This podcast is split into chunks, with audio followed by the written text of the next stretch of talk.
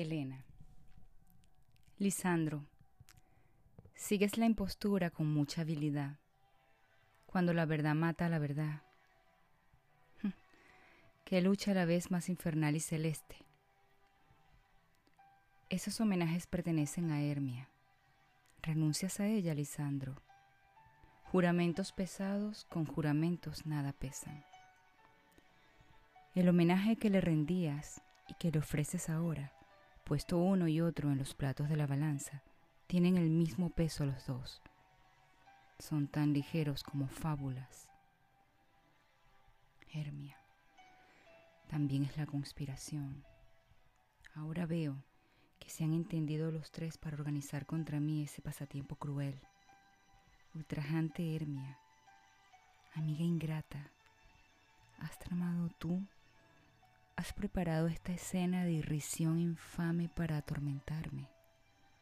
¿Has olvidado acaso nuestro cariño fraternal, las horas dulces que pasamos las dos juntas, cuando acusábamos el tiempo de ágiles pies, porque adelantaba demasiado el momento en que debíamos separarnos? Todo eso está olvidado. Todo. La amistad de la infancia de la inocencia, de la juventud. ¿Cuántas veces, Hermia, rivalizando con los activos genios, tejimos ambas con nuestras agujas una misma flor? Trabajando ante el mismo modelo, sentadas en un mismo almohadón, cantando la misma canción en el mismo tono, como si nuestras manos, nuestros corazones, nuestras voces y nuestras almas hubiesen estado incorporadas.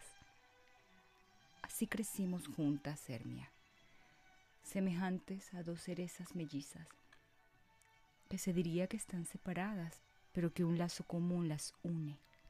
Dos simpáticas frutas modeladas sobre el mismo tallo. Así es como dos cuerpos visibles no teníamos más que un solo corazón.